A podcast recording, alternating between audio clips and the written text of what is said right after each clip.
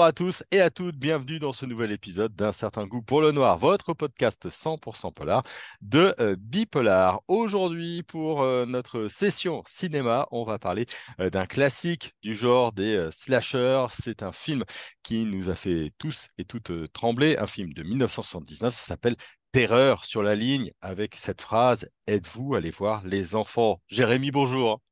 Salut Jérôme.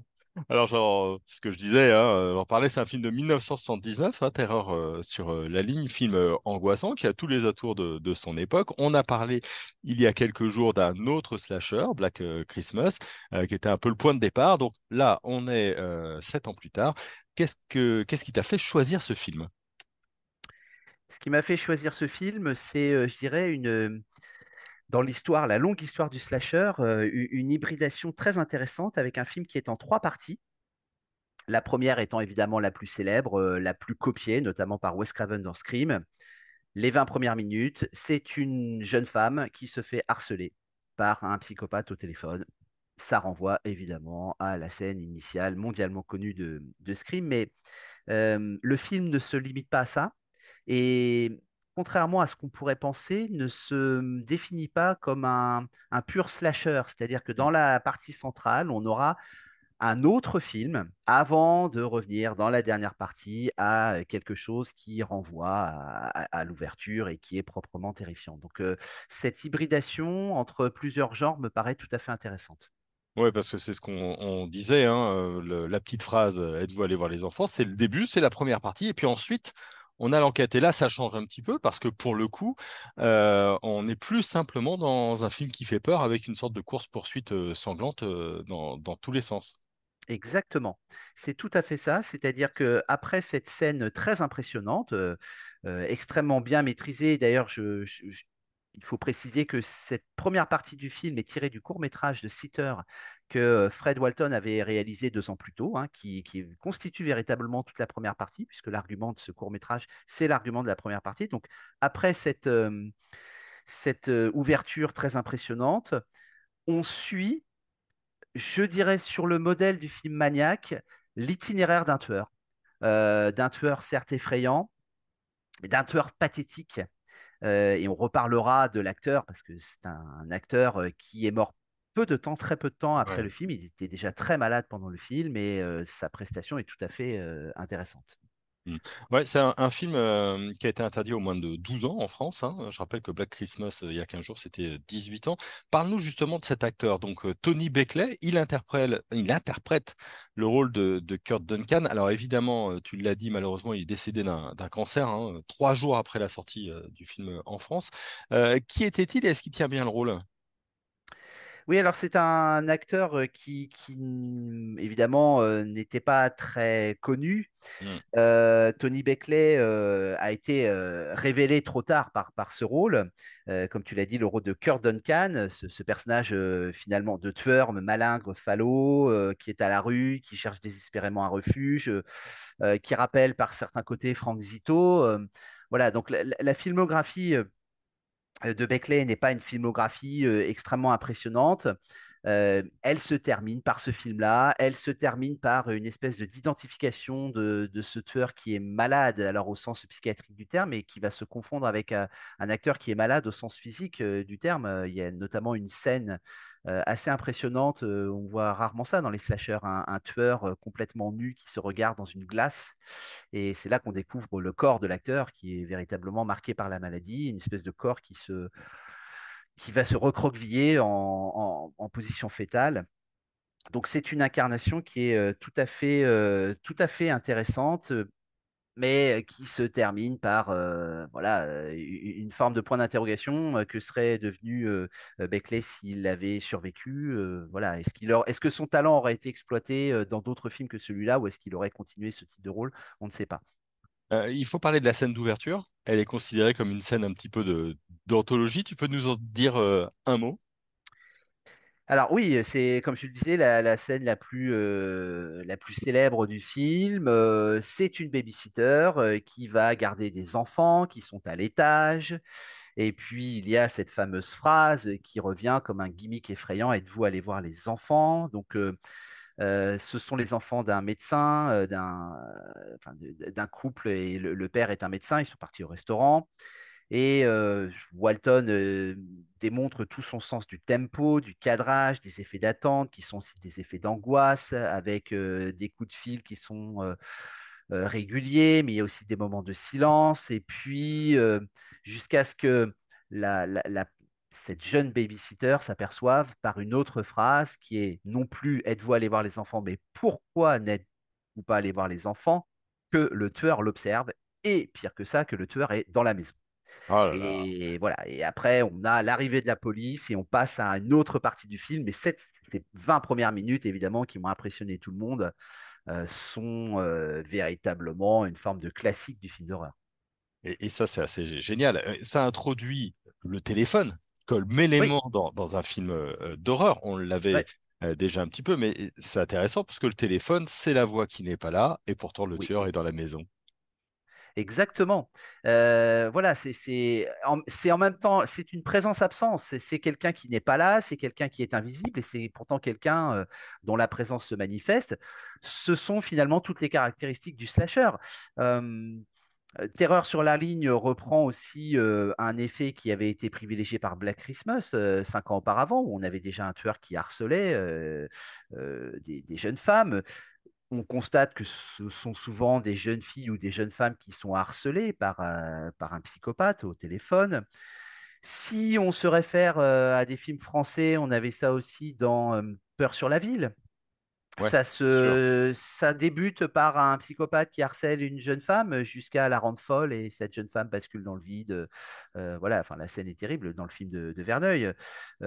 donc c'est un effet qui est maintenant usé, mais euh, qui a toujours cet avantage de d'introduire cette ambiguïté entre l'absence et la présence. Quelqu'un qu'on ne voit pas et quelqu'un qui voit, quelqu'un qui se manifeste, euh, quelqu'un dont, dont, la présence a aussi des effets, des effets terribles. Tu l'as dit, euh, il y a eu un remake, alors, comme pour Black Christmas il y a 15 jours, mis en scène par Simon West en 2006. Alors ça pose deux questions pourquoi, euh, quand on fait un remake, ça veut dire que le film est devenu un petit peu culte. Pourquoi est-ce que Terror sur la ligne est devenu si culte? On parlera du remake juste après. Bah, c'est devenu culte, je pense, parce que euh, en grande partie pour cette scène, ces 20 premières minutes, et, c'est dommage de ne retenir que cela. Et bon, les, critiques sur le film ne sont pas si positives. En tout cas, elles le sont moins que par rapport à des, euh, des grands classiques du slasher comme Scream ou Halloween. Je trouve que Terreur sur la ligne est, maintenant un peu oublié ou alors réduit à cette scène qui est certes une scène euh, emblématique, hein, une espèce de, séquence séminale de, tout le, slasher. Euh, or, je, parlais tout à l'heure d'hybridation. Euh, il, est dommage que, des slashers aient, fait de ce film un, classique sur la base de ces 20 premières minutes, en oubliant que c'est tout aussi intéressant euh, de suivre un tueur, euh, pas forcément de se demander qui il est, et, de voir aussi comment on peut rendre la consistance à la fois physique et psychologique de ce tueur plus, plus dense. c'est une des grandes qualités de Terreur sur la ligne, c'est une des grandes qualités d'un autre film qui lui ressemble pour une grande partie qui s'appelle Maniac, qui est devenu un, classique aussi du slasher.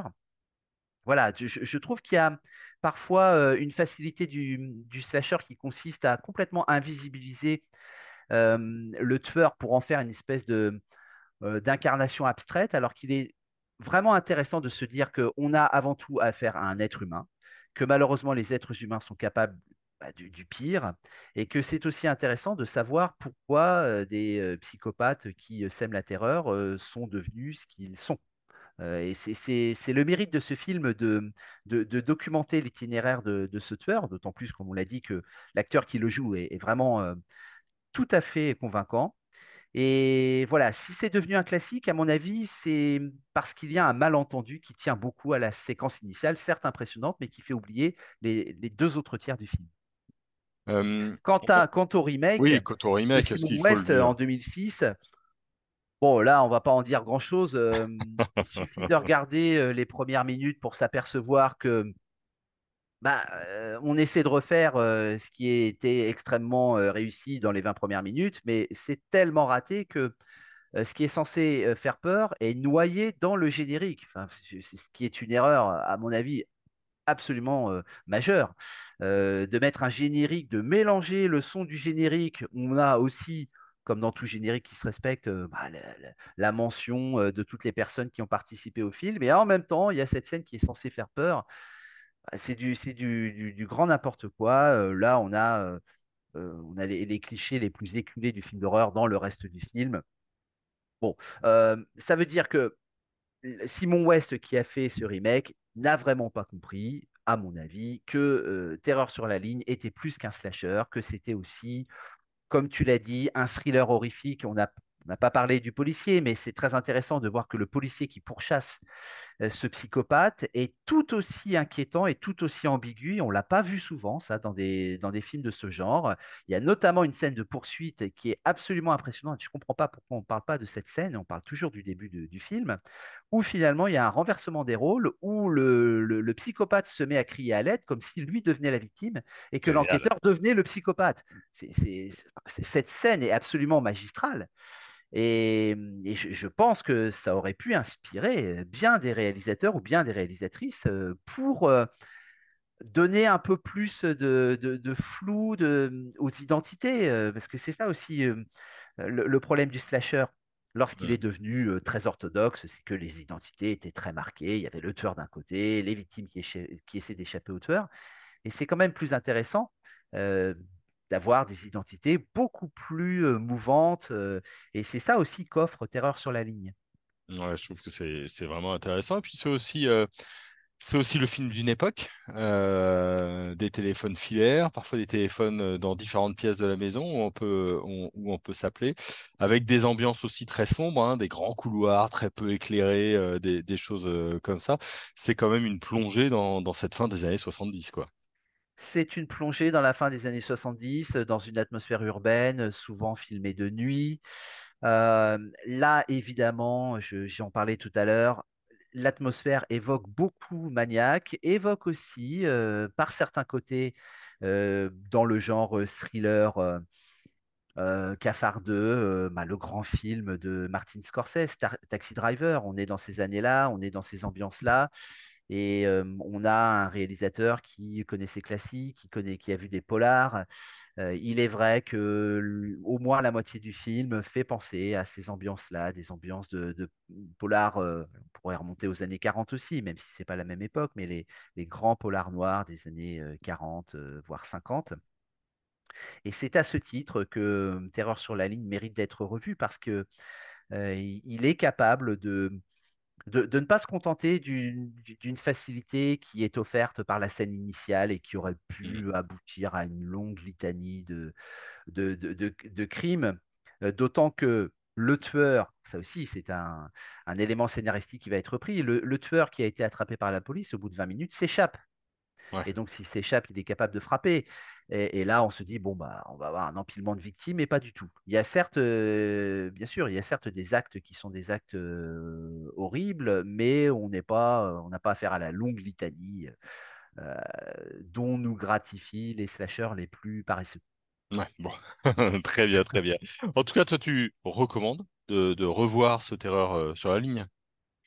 Ah oui, ah oui, totalement. Oui, c'est un film tout à fait recommandable pour bien des raisons que j'ai évoquées, et pas seulement la scène initiale, j'y insiste, pas seulement la scène initiale, il ne faut pas réduire Terreur sur la ligne à ses 20 premières minutes. Voilà. Êtes-vous allé voir les enfants? Maintenant, vous l'avez en tête et vous savez qu'il ne faut pas vous limiter à cela. Alors, ce film est disponible à la location à la Cinétech à partir de, 2 euros. Et puis sinon, vous le trouverez en Blu-ray et en DVD. Il n'est pas sur les grandes plateformes. Merci, Jérémy. Merci Jérôme. Merci à vous qui nous avez euh, écoutés. On se retrouve très vite avec un nouvel épisode d'un certain goût pour le noir, le podcast 100% polar de Bipolar. N'hésitez pas à nous dire hein, si vous avez aimé Terreur sur la ligne. Parfois, vous nous envoyez des petits commentaires, ça nous fait bien plaisir. Allez, bonne journée à tout le monde et à très vite.